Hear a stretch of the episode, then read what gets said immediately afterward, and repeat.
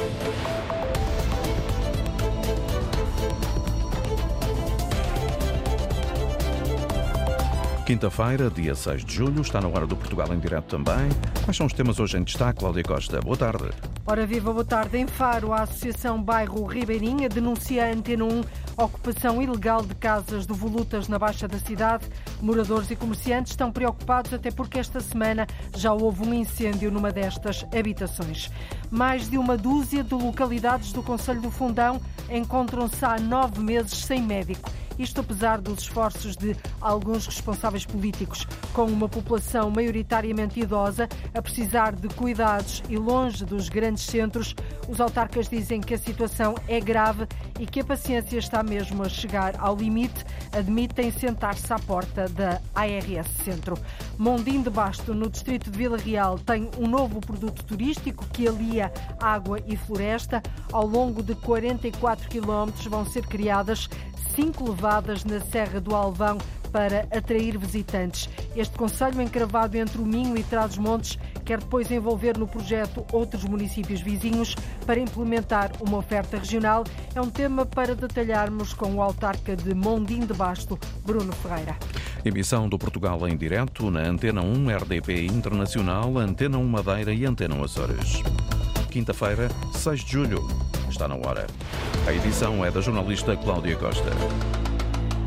Um incêndio numa casa do Voluta, na Baixa de Faro, esta semana acelerou a denúncia pública dos moradores e também dos comerciantes daquela zona.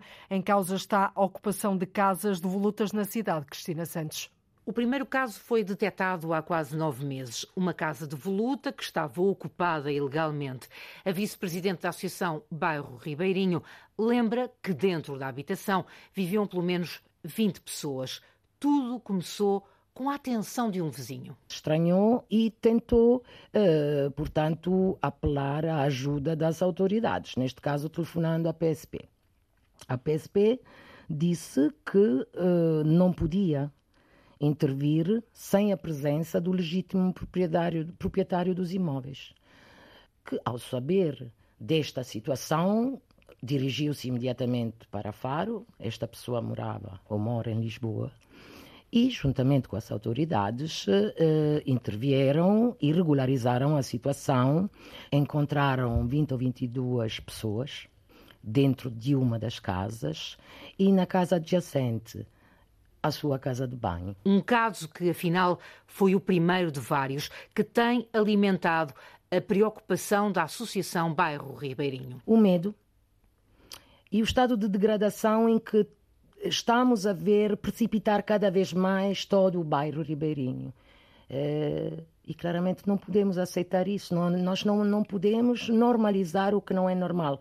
Nós não podemos normalizar é, pessoas a morar em casas onde não existe água, luz, gás, mas também não podemos normalizar a venda de substâncias estupefacientes a toda a hora, às claras, nas nossas ruas. A vice-presidente da Associação recorda o episódio mais recente, esta semana, um incêndio de madrugada. Pelas 2h30 da manhã, uh, ocorreu um incêndio que foi travado uh, graças à intervenção primordial do nosso associado, que prontamente eh, sentindo o cheiro a queimado e estando acordado, sobretudo, eh, apelou à intervenção dos bombeiros sapadores. Várias entidades têm sido alertadas, garante a associação, que faz um apelo. Se crie esta task force entre entidades que deixem de uh, empurrar o problema para os outros, porque os outros somos nós. Uma intervenção que é pedida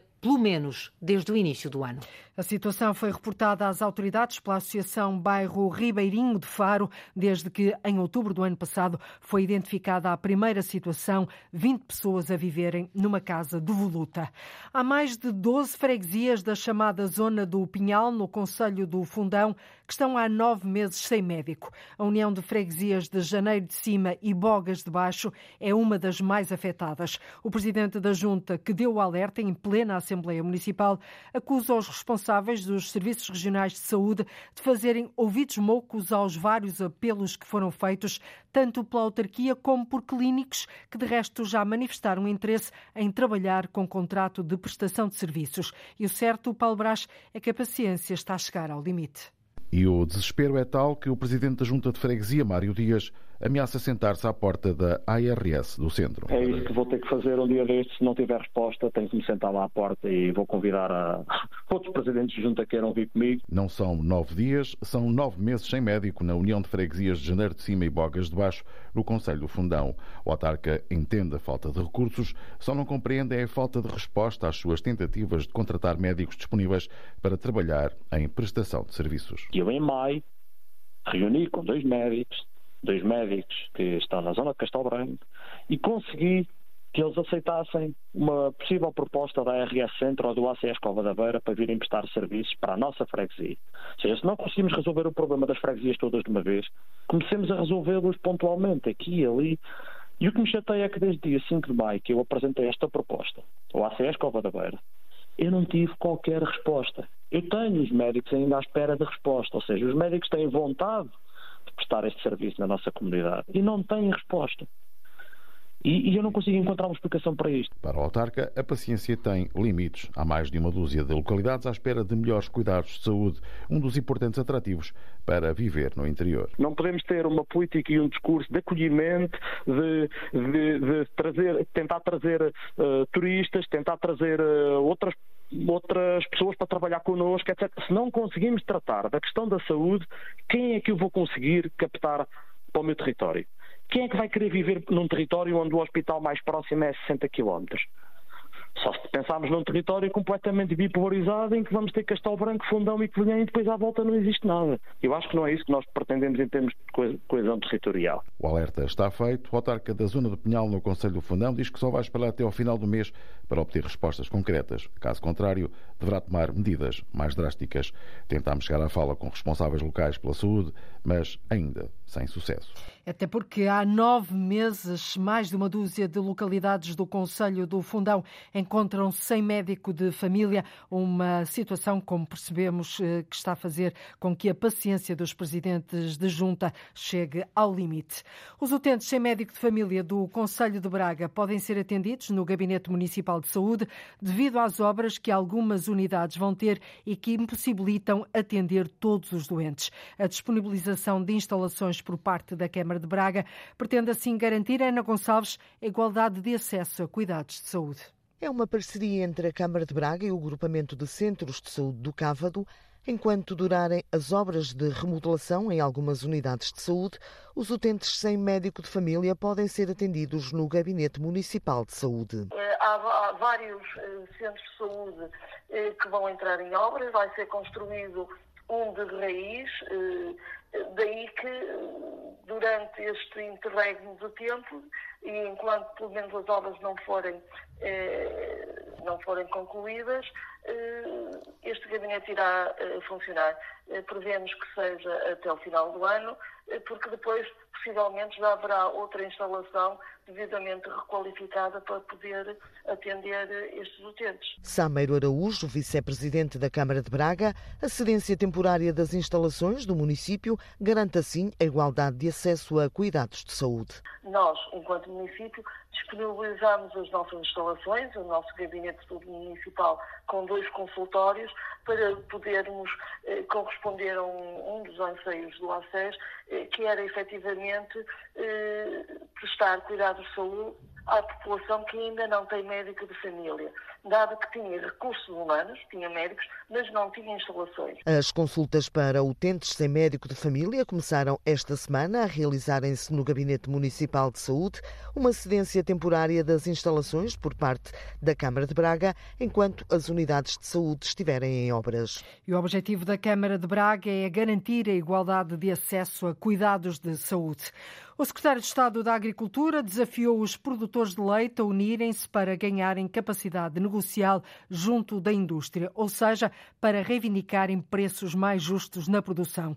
Gonçalo Rodrigues encontrou-se com produtores de leite e técnicos do setor em Monte Redondo, no Conselho de Leiria, e alertou-os para as vantagens de se organizarem. Porque a partir do momento em que nós conseguimos uh, ganhar escala, a capacidade negocial e a capacidade de nos organizarmos naquilo que é a fixação de um determinado preço, e eu estou a falar do lado da produção, um, permite-nos ter uma capacidade que individualmente não nos é possível.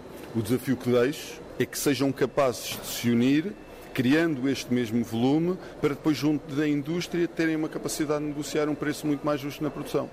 Na passada terça-feira, a Prolep anunciou que o preço pago ao produtor de leite pelas cooperativas associadas da Lactogal sofreu uma nova redução de 3 cêntimos por litro desde os primeiros dias de julho. É a segunda redução em dois meses. Questionado sobre esta baixa de preço, o secretário de Estado da Agricultura lembrou, que as medidas, lembrou as medidas extraordinárias que foram lançadas no final da semana passada. Foi feita uma, uma transferência do apoio extraordinário no âmbito deste mesmo pacto para tentar comatar aquilo que foram os aumentos dos custos de produção, porque também já tinha sido feito ao nível do gasóleo, porque também já tinha sido feito uh, uh, em termos da eletricidade, para que os custos energéticos também pudessem ser, uh, o impacto do aumento dos custos energéticos pudesse ser minimizado. Gonçalo Rodrigues sublinhou que se todos os associados da Aprolep decidirem estipular um preço para o litro de leite, só resta à indústria uma solução: negociar e não impor preços. 4,5 milhões de euros, ou seja, quase meio milhão de euros, é o valor do investimento do Governo Regional da Madeira este ano em programas complementares de habitação. As contas são do Secretário Regional dos Equipamentos e Infraestruturas, que não esconde a preocupação por mais um aumento das taxas de juro decidido pelo Banco Central Europeu e que leva um acréscimo das prestações mensais da habitação a juntar ao aumento de custo de vida. Por isso, Pedro Fino, em declarações à Antena 1, diz que o critério de apoio vai ser alterado para que mais famílias sejam apoiadas no pagamento da prestação ao banco. A alteração passará por uma redução da taxa de esforço de 30% para 25%, aumentando assim a elegibilidade das candidaturas ao programa de apoio, a este programa de apoio. Esta alteração irá vigorar já na próxima fase de candidaturas a realizar-se nos últimos 10 dias do mês de julho. Nós estamos a apoiar, através deste programa, neste momento, 100 famílias no apoio à prestação ao crédito de habitação. E o apoio chega também às rendas e à compra de habitação na Madeira. Iremos aumentar os limites dos valores máximos das rendas eh, e de aquisição a pagar pelas famílias, abrangendo também desta forma eh, mais famílias a serem apoiadas, bem como iremos eh, proceder a esta alteração para aproximar os limites aos valores de mercado. O secretário regional dos Equipamentos e Infraestruturas da Madeira garante que a região está a acompanhar diariamente a evolução da situação económica. O que se temia aconteceu. A Escola Básica de São Miguel, na Guarda, vai mesmo encerrar. Ontem, os pais manifestaram-se à porta da autarquia porque já temiam que isso viesse mesmo a acontecer. E nós tivemos reportagem aqui no Portugal em Direto ontem. Eles queixavam-se de falta de informação quanto ao futuro da escola. Ora, agora o autarca da Guarda acabou com as dúvidas e explicou porque é que a escola já não vai abrir no próximo ano letivo. Esta foi a decisão do Conselho Municipal de Educação, que depois foi, foi à reunião de Câmara também, e foi à Assembleia Municipal. E vejam só, na Assembleia Municipal foi aprovado com 80% dos votos dos deputados presentes. E, portanto, nós, gestores políticos, o Presidente da Câmara, o Executivo, está obrigado, nos termos da lei, a dar sequência às decisões dos órgãos municipais. O presidente da Câmara da Guarda também não percebe porque é que os pais falam em tanta indefinição e falta de informação atempada, porque garante todos os órgãos já tinham sido avisados há cerca de um mês. Já foi dito no dia 6 de junho, foi dito no dia 12 de junho na reunião de Câmara Municipal, no briefing à comunicação social foi transmitido, na Assembleia Municipal foi transmitido, na reunião com a direção do agrupamento foi transmitido, com a Associação de Pais foi transmitido, com os representantes dos encarregados de educação da escola há 15 dias foi transmitido. Bom, Toda a gente sabe disto, só não, sabe, só não quer saber quem está, está para os ouvidos, mas não é o caso. Nós temos, temos tido o cuidado de transmitir todas as decisões dos órgãos ao longo deste último mês. Uh, e, e, naturalmente, agora nós temos que tomar estas decisões nos termos da lei. A Escola Básica de São Miguel, na Guarda, vai mesmo encerrar, já não abre no próximo ano letivo.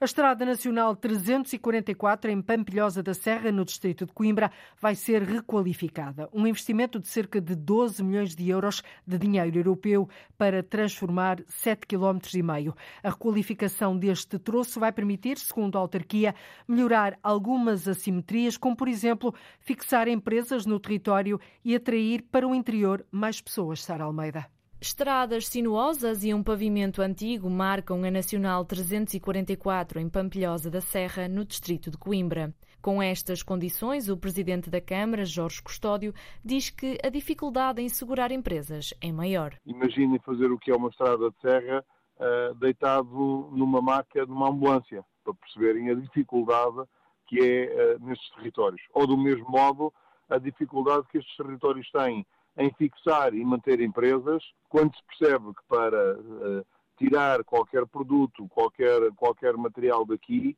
um, ehm, tem sempre um custo muito mais elevado comparativamente a outras empresas que estão junto de autoestradas, de linhas de comboios, etc. Por isso, a requalificação da estrada é necessária e o projeto foi finalmente aprovado. Um investimento de cerca de 12 milhões de euros do Plano de Recuperação e Resiliência para transformar 7,5 km de estrada no Conselho. O autarca espera que estas melhorias ajudem a nivelar algumas desigualdades. Nós só conseguimos ter pessoas no interior do modo que é haver empresas. E para haver havendo empresas, há criação de postos de trabalho, havendo criação de postos de trabalho, há fixação de pessoas e, portanto, mesmo para as empresas para conseguirem fazer uh, entregas, para fazerem distribuição, tem sempre muito mais dificuldade a partir da Pampilhosa do que de outros territórios. E, portanto, esta estrada, esperamos nós, venha ajudar a diminuir essas assimetrias. A Estrada Nacional 344 foi apelidada de Estrada de Coesão pelo autarca.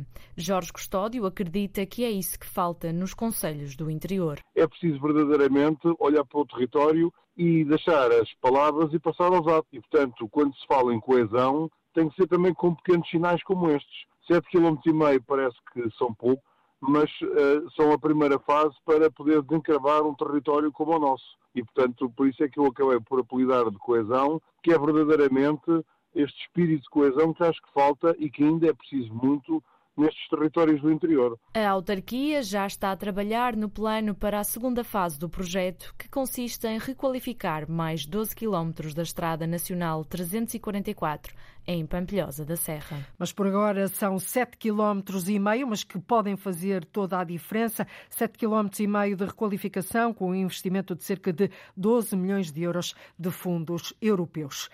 Piscinas já. É este o mote para uma manifestação que vai decorrer esta tarde no Largo da Graça, em Lisboa, e que pede a reabertura das três piscinas de São Vicente, de Arroios e do Casal Vistoso. Os moradores queixam-se que não sabem se vai haver obras e quando é que elas vão reabrir. A jornalista Arlinda Brandão, a poucas horas do início deste protesto, foi até à piscina de São Vicente perceber os motivos do descontentamento. Este é um protesto contra as piscinas fechadas aqui em Lisboa e, pelo que nos dizem aqui, há a de Arroios, que fechou, vai fazer um ano em agosto. Há a piscina do Casal Vistoso, que fechou há cerca de três anos, e a que está aqui mesmo ao pé, a piscina de São Vicente. Estamos junto ao Panteão Nacional e junto à Escola Básica de Santa Clara. E os pais dos alunos lamentam esse encerramento porque as crianças podiam deslocar-se diretamente da escola até à piscina e não o podem fazer. A manifestação Piscina já marcada para aqui perto, no Largo da Graça, junto ao Coreto, para esta tarde às 5 e meia. Um protesto promovido por moradores, educadores, cidadãos. Tenho comigo Nádia Salles Grade, é mãe de duas crianças de 8 e 4 anos que costumavam frequentar as aulas. Que situação é esta? Quando é que encerrou esta piscina que está aqui mesmo ao nosso lado, de portas fechadas? Penso que foi em novembro do ano passado uh, que nos foi uh, anunciado uh, o encerramento das piscinas e pronto, foi de um momento para o outro, portanto ficámos completamente sem outra solução à vista, portanto não nos foi também apresentada qualquer solução alternativa, porque todas as piscinas à nossa volta estão cheias, portanto não têm vagas disponíveis, sobretudo a importância de, da aprendizagem da natação. E é um transtorno aqui para muitos moradores do bairro? É exatamente porque também não há alternativas. Portanto, tendo as três piscinas eh, mais próximas fechado eh, em sequência, ficamos totalmente sem alternativa. Também há esse lado também de desfrutar só do, pronto, de uma vinda à piscina, que é uma coisa que as crianças adoram. Tenho comigo Kiara Moneta também, moradora e utente daqui da piscina. Vamos uh, também mergulhar neste, neste assunto. Não podemos mergulhar na piscina, ela está aqui mesmo a poucos metros, mas está de portas fechadas. Que situação é esta da, da piscina? O que é que têm dito como resposta às vossas dúvidas sobre o encerramento? Tenho de dizer que inicialmente não tínhamos nenhuma informação, é por isso que juntámos-nos para uh, criar um protesto. Relembro que a piscina está fechada há oito meses e só agora recebemos a primeira comunicação uh, sobre a atual situação da piscina. A situação é esta, que no fundo não foi feito praticamente nada até agora. E que razões é que vos deram para o encerramento da piscina? Não, a piscina tem problemas estruturais. Eh, o encerramento é causado, eh, foi feito mesmo de um dia para outro, porque foi feita uma vistoria técnica em conjunto com a Câmara Municipal de Lisboa e foram detectados danos eh, estruturais mesmo. Então, claro, nós queremos que isso seja resolvido, são problemas graves, provavelmente, que a piscina tem. É, o que nos foi dito também é que até o final de 2023 não há nenhuma previsão de abertura e que a situação será depois, então, reavaliada. Por isto, achamos que é, é preciso que toda a comunidade se junte piscina já é o mote para esta manifestação. Uh, vocês pedem urgência para se resolver este problema. Porque até agora não aconteceu nada. A piscina está fechada e nada acontece. Mais logo, às 5 e meia da tarde, há um protesto aqui para chamar a atenção. Ou seja, existem piscinas, mas é como se não existissem porque não estão a ser utilizadas, estão fechadas. E contactadas pela Antena 1, a Junta de Freguesia de São Vicente justifica o encerramento da piscina com a falta de segurança dos utilizadores. Durante uma vistoria foram detectados danos, principalmente na área da cobertura dos balneários. Não há previsão para reabrir esta piscina em particular antes do final do ano. Em Arroios, a Junta diz que a piscina foi encerrada devido a problemas estruturais que colocam em perigo os utentes. Também não avançam com datas de reabertura. Já a piscina do Complexo Desportivo Executivo Municipal do Casal Vistoso, da competência da Câmara de Lisboa, esclarece a Antena 1 que vai avançar com obras em outubro, estando a reabertura da piscina prevista para o segundo trimestre do próximo ano. A Carris Metropolitana vai disponibilizar seis linhas mar até ao dia 31 de agosto para ligação às, às praias da margem sul do Tejo. Uma delas, a linha 3223, que facilita o acesso às praias do Ouro e da Califórnia, é gratuita. Os autocarros vão circular entre as 8 da manhã e as 8 da noite, com partidas de cerca de 40 em 40 minutos. A ideia é diminuir os elevados fluxos de trânsito que se verificam no município durante a época balnear e assim tornar mais cómodas as deslocações para as praias do centro de Sesimbra. Capítulo 4 os estrangeiros no Alentejo inspiraram os textos de Ondjaki e o palco trouxe o resto. Fizemos uma dramaturgia e estamos aqui a apresentar um trabalho de cruzamento disciplinar, ou seja, não é um espetáculo de teatro, cruza várias áreas, da música ao vídeo, à interpretação. Porque uma cidade de Paulo Nobre pode abarcar isto tudo. Chama-se Pólias, é um espetáculo de cruzamento de artes que se desenrola no Teatro Garcia de Rezende, em Évora. O município de Mondim de Basto, um conselho encravado entre o Minho e Trás-os-Montes, no distrito Vila Real, vai criar ao longo de 44 quilómetros cinco levadas na Serra do Alvão. É um novo produto turístico que alia a água e a floresta e pretende atrair visitantes ao conselho. Mondim de Basto, de resto, já tem uma levada construída no século XIII, bem anterior às levadas da Madeira, a levada de Piscaredo, muito procurada pelos turistas. Agora, em direto, tem o presidente da Câmara de Mondim Montinho de Basto, Bruno Ferreira. Muito boa tarde, Sr. Presidente, bem-vindo. Pela Serra do Alvão existem levadas, que são canais feitos pelo homem para transportar água para irrigação de campos agrícolas e que são semelhantes aos que já são uma grande atração turística na Ilha da Madeira. Que mais-valia é que estas levadas de Mondim de Basto podem trazer ou podem representar para o seu Conselho? Muito boa tarde e também boa tarde aos ouvintes da Antena 1. De facto, as levadas do Alvão são sistemas de irrigação de terrenos agrícolas que produzem já há vários séculos. Temos registro de uma primeira levada construída no século XIII, como disse bem, antes mesmo das, das construídas as levadas da, da, Madeira, e de facto portanto, é. Foi, foram pioneiros na, nas levadas. Aparentemente sim, portanto, uh, uh, há estudos que dizem que terá sido o saber do trabalhar da pedra dos transmontanos uhum. que terão também influenciado e contribuído para a construção das levadas da Madeira. A verdade é que temos uma, como disse bem, levada de Pesqueredo, que ao longo de mais de 8 km é toda ela construída em granito e, portanto, de forma uniforme, e que ainda hoje continua a servir para o fim para o qual foi criado, ou seja, é este o canal de água que traz eh, atualmente água para o centro da Vila de Mondinho de Basto e, portanto, perdura ao longo, perdura ao longo de todos estes séculos a sua utilidade. E, as outras quatro já existem ou vão ser ainda criadas? Já, já existem. Nós temos um conjunto de canais ao longo de todo o Conselho.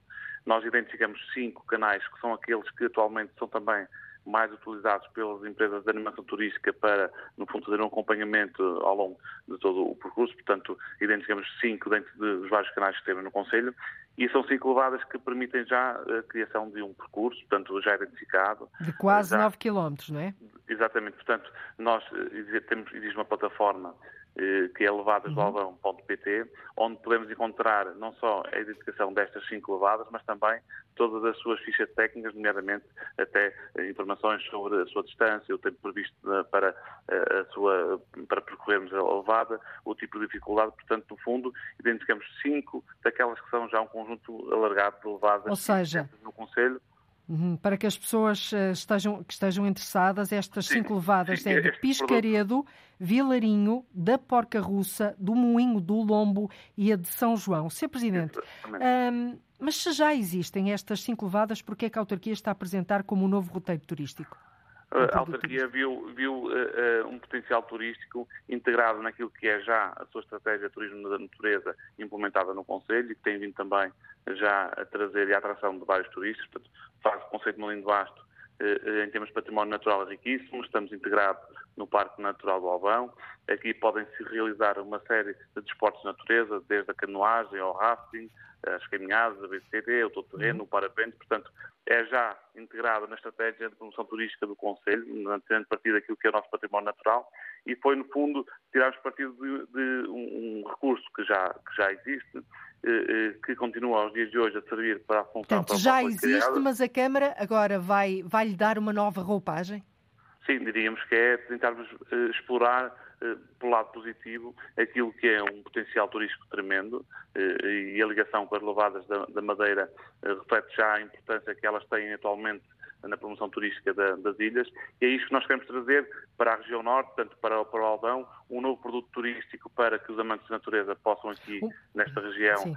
poderem desfrutar desta maravilha natural que tem algumas singularidades em termos de produtos turísticos, podemos dizer assim. Desde logo, Quais são as singularidades? Uma visitação nunca é igual às outras. Eh, as levadas estão integradas na natureza, a paisagem da natureza eh, altera-se ao longo todo o ano, portanto, uma visita numa levada no verão é seguramente diferente do que se uhum. feita no outono, porque todas elas estão integradas no meio eh, natural e a paisagem é uma integrante daquilo que é uma experiência que entendemos ser uma experiência única uh, devido a este, a este fator. E agora... Sim, a facilidade e a... e a segurança que as levadas permitem, em comparação também com as lamadeiras, acaba por ser também um, um, fator diferenciador e que permite, de facto, pessoas com menor mobilidade que as possam percorrer. E agora reunidas neste novo produto turístico, a tal nova roupagem, vendidas, entre aspas, de uma outra forma, o objetivo da Câmara é atrair mais visitantes para o Conselho, que de resto eh, já tem tido um acréscimo de ano para ano. Isto tem muito, muitos, muitos impactos na restauração, na hotelaria e tem também incentivado a reabilitação de algumas casas nas zonas de montanha e no Conselho. Sim, as também têm esta particularidade, portanto, grande parte delas nascem efetivamente da montanha do, do, da Serra do, do, Alvão e, portanto, é um produto que promove também a própria distribuição, digamos assim, turística ao longo do Conselho, porque está localizada efetivamente ao longo de, de, todo o Conselho, nomeadamente mais nas zonas de montanha. Isto permite que, aumentando o número de visitantes, obviamente que o número e a vontade também dos investidores na reabilitação de algumas casas em, em, nas nossas aldeias, uhum. cá para acontecer, é esta já uma procura que, que, que existe e, e, vai também ao encontro... Mas acredita que vai aumentar agora a atração de turistas, ou seja, já existiam, mas vocês estão a vender isto como um novo produto turístico, vão conseguir levar mais gente para Mondinho de Basto e para é a Serra do Alvão? É esse efetivamente o objetivo. Portanto, temos aqui um produto que promove a coesão de território, ou seja, existente ao longo de todo o Conselho e, portanto, permitindo aqui também a criação de novas oportunidades de negócio, nomeadamente ao longo até do próprio uhum. percurso. O facto de estas levadas também atravessarem algumas das nossas aldeias é uma forma não só eh, de ajudar quem já existe, quem já tem os seus pequenos negócios, mas também incentivar. E levar para gente para essas pequenas aldeias também, não é? Para levar gente, porque uh, o que torna também uh, autêntico estas levadas é que descobrem e acabam por abraçar também a natureza. Nós atualmente a natureza a ter... e as gentes, as pessoas gente. que lá vivem, a conversa com a pessoa que está no local, que está no tanque ou que está sentada à porta de casa, também pode ser uma experiência muito, muito curiosa e muito próxima, não é? Nós continuamos a ter pastoreio extensivo, não uhum. só na produção de gado marronês, mas também da cabra para dia. E, portanto, a probabilidade de encontrarmos um pastor ou encontrarmos um rebanho é ao longo deste percurso é bastante grande. Portanto, é esta autenticidade que queremos trazer e, de facto, vem ao encontro também daquilo que é um, uma aposta no setor do turismo. Efetivamente, eh, é a segunda atividade económica do Conselho mais, mais expressiva. Temos uma agenda cultural eh, regular por forma a que todos os fins de semana haja eventos e que haja aqui também atrativos para que as pessoas escolham o destino de Molim de Basto como um local onde possam passar eh, as suas férias, onde possam passar os seus fins de semana, onde possam também, a partir daqui, ter experiências únicas, não só no ambiente natural, mas também que possam daqui tirar partido dos nossos produtos endógenos, da nossa gastronomia, que é riquíssima, e também daquilo que é a nossa oferta hoteleira, que neste momento ocupa taxas de ocupação elevadíssimas.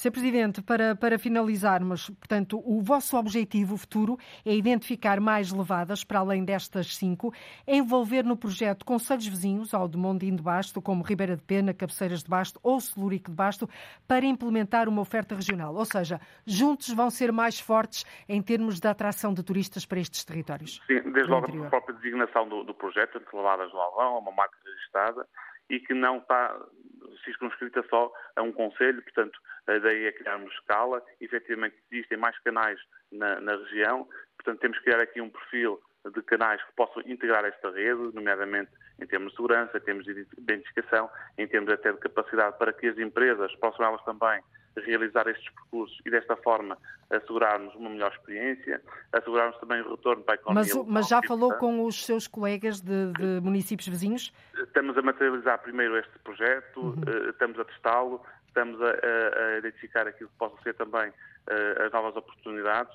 para que depois possamos, de facto, fazer esse convite e, no fundo, trazermos para este projeto uh, todas as levadas existentes na região, por forma a criarmos efetivamente na escala e que a rede de levadas do Alvão possa, de facto, ser um contributo para a dinamização económica do Conselho, mas também da para região. a promoção da, da, região e da, da biodiversidade uh, e da dinamização social, que acaba por também ser aqui um, um componente importante que é as pessoas poderem então. também a partir deste, deste, deste tipo de produtos turísticos eh, verem aqui uma forma também de melhorar a sua qualidade de vida.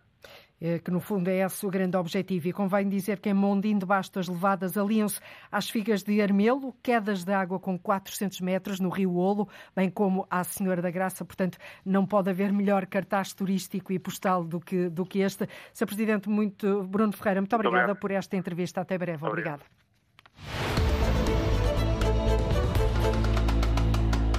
Famalicão acaba de ser distinguida como região empreendedora pelo Comitê das Regiões. Esta distinção da União Europeia é uma garantia para os investidores de que a região reúne as condições ideais para produzir e criar de uma forma inovadora. A correspondente da Antena 1 em Bruxelas, Andrea Neves, falou há poucos, há mesmo poucos minutos, com o autarca de Famalicão, que recebeu o prémio.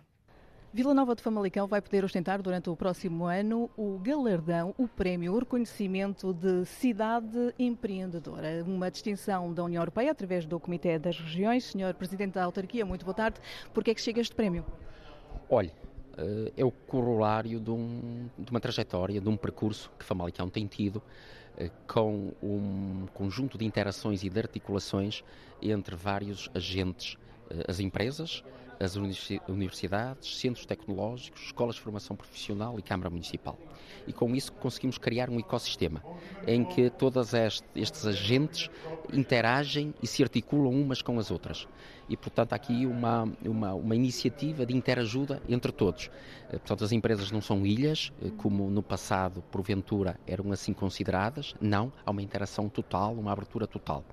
Eh, e, portanto, este ecossistema trouxe estes resultados. O resultado de sermos o terceiro Conselho mais explorado de Portugal, o resultado de sermos o Conselho que, aliás, o segundo Conselho que mais contribui para a balança comercial nacional com um excedente de mil milhões de euros e, portanto, tem a ver com um ecossistema que é muito empreendedor que atende já, mas quer atender mais àquele que é o paradigma do futuro, que é a sustentabilidade ambiental, e com isso as empresas têm trazido e vão continuar a trazer cada vez mais valor acrescentado. A questão da resiliência, tornaram-se resiliências para conseguirem acompanhar também os ciclos económicos e depois a inovação. Eu próprio estou a desenvolver um roteiro que se denomina Creatidine, que quer significar que as empresas evoluíram e queremos que evoluam cada vez mais da produção, produção intensiva, que era o paradigma das empresas, para a criação.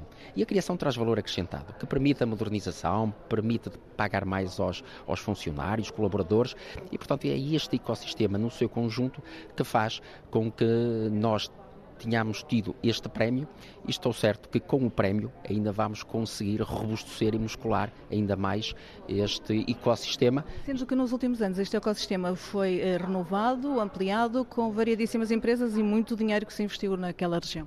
Sim, nós todos os anos temos novos investimentos, desde empresas que estão sediadas em Famalicão, que se expandem, e investem para tal, como, como, é, como, é, normal, e novos investimentos de empresas externas a Famalicão, que se instalam em Famalicão, sejam nacionais, sejam uh, do estrangeiro. Obviamente que este prémio vai dar mais visibilidade ainda, vai uh, colocar Famalicão ainda mais no radar, nomeadamente europeu, e estou certo que os investimentos vão surgir cada vez mais. E depois este ecossistema também é um selo de garantia é um selo de garantia de que as empresas investindo em Famalicão sabem que à partida vão ter também um sucesso garantido. Obrigada por estas explicações. O presidente da autarquia de Vila Nova de Famalicão, Mário de Sousa Passos, aqui a explicar porque é que esta região foi considerada região empreendedora para o próximo ano pelo Comitê das Regiões, uma distinção que chega, portanto, da União Europeia. Declarações feitas há instantes à jornalista, à correspondente da Antena 1 em Bruxelas, Andrea Neves, pelo Presidente da Câmara de Famalicão. Esta distinção da União Europeia é sim uma garantia para os investidores de que a região reúne as condições ideais, neste caso Famalicão, reúne as condições ideais para produzir e criar de forma inovadora levar a experiência de uma Jornada Mundial da Juventude através de um ecrã de computador. É isso que faz a equipa de voluntários de comunicação. Produzem conteúdos, alimentam as redes sociais e respondem às dúvidas e perguntas de milhões de pessoas espalhadas pelo mundo que querem saber se Portugal é um país seguro, como é que estará o tempo em agosto ou como utilizar os transportes públicos. A equipa está sediada no Comitê Organizador Local, em Lisboa, e foi lá que a repórter Paula Vera falou com estes voluntários digitais. Esmeralda Souza e Jonas Viana são dois jovens que se ofereceram para mostrar digitalmente como será a Jornada Mundial da Juventude em Lisboa. O trabalho aumenta com a data a chegar. Do Panamá, Esmeralda Souza, de 25 anos, é voluntária de longo prazo. Está em Lisboa desde outubro numa família de acolhimento à frente do computador, mostra o que está a ser feito e responde a várias perguntas. Principalmente os que não estão aqui na Europa, por exemplo, da América. Então perguntam qual vai ser o tempo em Portugal, é, é seguro, como que se apanha o transporte, coisas assim, sim, muito, muitas perguntas desse tipo. Jonas Viana, de 31 anos, vem do Brasil. Estudou no Porto, mas é a primeira vez que está em Lisboa, onde chegou há um mês. Com esta experiência, quer passar a outros aquilo que já vivenciou, acompanhar uma jornada através do digital. Como eu vivi na Cracóvia e no Panamá. Eu sou um peregrino digital, porque eu fui para as outras jornadas acompanhando aquilo que é, era comunicado pela equipe de comunicação dessas outras jornadas. Então, eu posso dizer que eu vou ser aquele que vai levar toda a experiência da JMJ Lisboa para aqueles peregrinos digitais que estarão no Brasil, que estarão na China, estarão na Coreia, estarão, enfim, em outros países acompanhando o que está acontecendo, o que está se passando aqui em Lisboa com o Papa. Dois jovens voluntários que vão ser os olhos e os ouvidos de milhões de pessoas que não podem estar em Lisboa na Jornada Mundial da Juventude. Voluntários digitais na Jornada Mundial da Juventude vão levar esta experiência através de um ecrã de computador a milhões de pessoas espalhadas pelo mundo. A partir de textos do escritor angolano Ondjaki, inspirados em pessoas estrangeiras residentes em Évora, nasceu um espetáculo multidisciplinar pela mão da Associação Cultural Malvada. Polis é um olhar para o futuro de uma cidade do interior alentejano. O jornalista Paulo Nobre foi espreitar o espetáculo que estreou ontem no Teatro Garcia de Rezende, em Évora. Chama-se Polis. É um espetáculo de cruzamento de artes que se desenrola no Teatro Garcia de Rezende, em Évora. Este projeto surgiu num primeiro momento de, de, entrevistas feitas à comunidade estrangeira, a elementos da comunidade estrangeira, uh, que depois também serviram a inspiração para a escrita de textos. Ana Luena, da Malvada, Associação Artística de Évora. Ela é uma das criadoras desta performance a partir de textos originais de Onchaki. Tivemos aqui o escritor angolano uh, que escreveu textos originais a partir pronto, das ideias que nós tínhamos uh, sobre a cidade e sobre também uh, inspirados nessas entrevistas com, com estrangeiros. E depois pegamos nesses textos e fizemos uma dramaturgia e estamos aqui a apresentar um trabalho de cruzamento disciplinar, ou seja, não é um espetáculo de teatro, é um resultado de um laboratório de duas semanas e meia um, e, que tem, e, e, que cruza várias áreas, da música ao vídeo, à interpretação. Capítulo 4 A Terceira Muralha. Há muitos meses que as pessoas de Évora se haviam dividido. A partir da exploração de temas como o ser estrangeiro, o mar, novas margens, utopia, futuro, desenvolve-se esta polis que Ana Luena diz ser Évora no futuro. Um dos textos uh, que estamos a adaptar é um conto que se passa na, na, no, no, dia da inauguração da Capital Europeia da Cultura, uh, Évora 2027. Este não é um espetáculo convencional, desenrola-se por todo o espaço do Teatro Garcia de Rezende, explica José Miguel Soares, da Malvada Associação. Isto é um, um processo de cruzamento disciplinar site-específico, portanto não vai ser apresentado eh, no palco do teatro. Vai, o público vai ser conduzido a partir do foyer e vai ser conduzido pelo átrio. Eh, vai acontecer uma cena em que é convidado a entrar nos camarotes e a assistir à cena que se desenrola noutros camarotes e também no palco. Eh, maior parte da apresentação realiza-se aqui, no Salão Nobre, onde nós estamos agora, e termina no, no, na varanda, nesta magnífica varanda que temos aqui no Teatro Garcia de Rezende. O espetáculo estreou ontem em Évora, repete esta tarde no Teatro Garcia de Rezende, a partir das sete da tarde.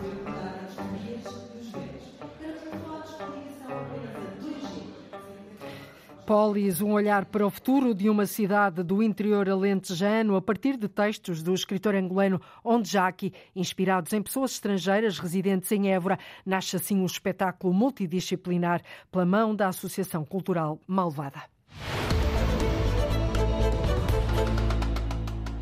E terminamos a viagem de hoje pelo país. Voltamos amanhã a ligar o território de uma ponta à outra. Ligamos todos os dias o norte e o sul, o litoral e o interior, o continente e as ilhas. Caso não consiga escutar o programa em direto aqui na rádio, pode sempre recorrer à internet ou através de podcast ou então através da RTP Play. Nós voltamos amanhã a partir da uma e um quarto da tarde. Até lá, fique bem. Então, muito boa tarde e até amanhã. Termina aqui o Portugal em direto, edição Antena 1 da jornalista Cláudia Costa.